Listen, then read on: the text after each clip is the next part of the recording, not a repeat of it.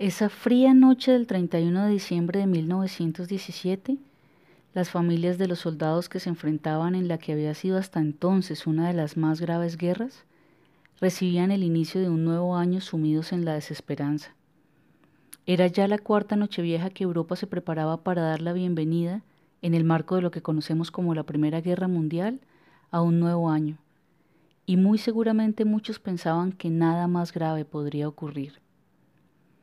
Lejos estaban de imaginar que a comienzos de ese año de 1918 emergería un brote de gripa que se convertiría en la peor pandemia en la historia de la humanidad y que cobraría en no más de un año y medio la vida de entre 25 y 50 millones de personas a lo largo de todo el mundo, con lo cual como mínimo se duplicaría el número de víctimas mortales en el campo de batalla durante los más de cuatro años que duró la Gran Guerra.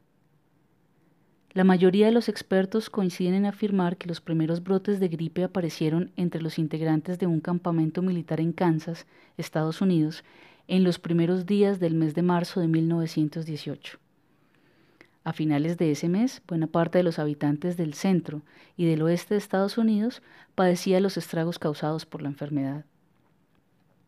El posterior ingreso de la nación norteamericana en la Primera Guerra Mundial implicó el traslado de un buen número de soldados hacia Europa, Muchos de ellos viajaron enfermos, con lo cual su desembarco en los principales puertos franceses se tradujo en la entrada de la enfermedad a Europa. A partir de ese momento se inició un acelerado proceso de expansión a lo largo de ese continente. En abril aparecieron los primeros casos en buena parte de Francia. En mayo se reportaban los primeros enfermos en Inglaterra, España, Italia y el norte de África.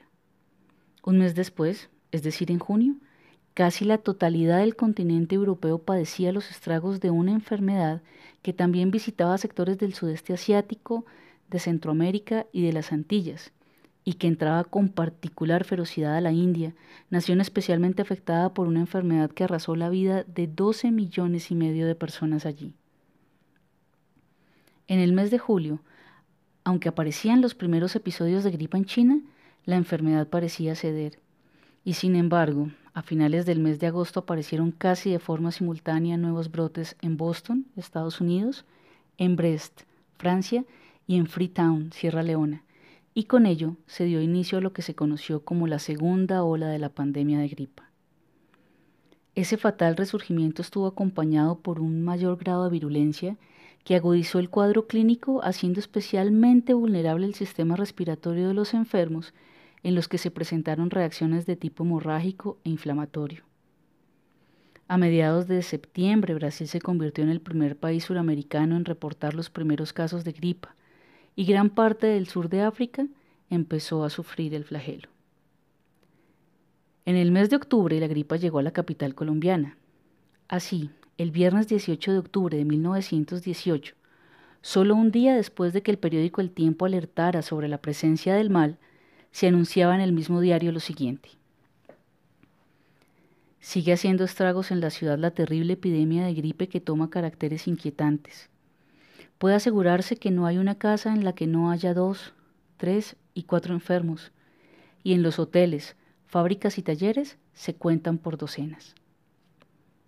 La gripa se extendió a lo largo de ese mes de octubre en Bogotá, siendo el día 31 en el que se registró el mayor número de decesos. En el mes de noviembre la enfermedad pareció ceder no solo en Bogotá, que perdió en mes y medio entre 1.200 y 1.800 personas, sino en el mundo en general. Al que parecía ser el debilitamiento de la pandemia, se sumó la firma del armisticio con el que se daba fin a la Gran Guerra. Las noticias no podían ser mejores. Por fin, después de tanto tiempo, la noche vieja de 1918 dejaba atrás uno de los años más duros en toda la historia de la humanidad. Tiempos mejores parecían venir. Sin embargo, durante las primeras semanas de enero de 1919, la gripa se recrudeció y empezó lo que conocemos como la tercera ola, que afectó particularmente a Norteamérica y a Europa, en especial en aquellos lugares donde las primeras olas no habían sido tan fuertes.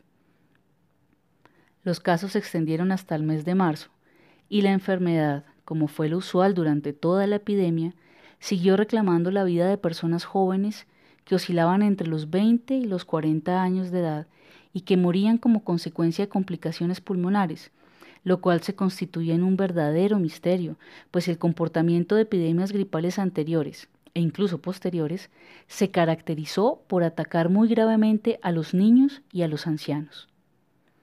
Esta terrible pandemia fue conocida como la gripe española, la influenza española o la dama española lo cual ha hecho que en la memoria de muchos se instaure la idea equívoca de que la enfermedad emergió en el país ibérico, pese a que, como vimos, se acepta por la mayoría de los estudiosos el origen estadounidense de la enfermedad.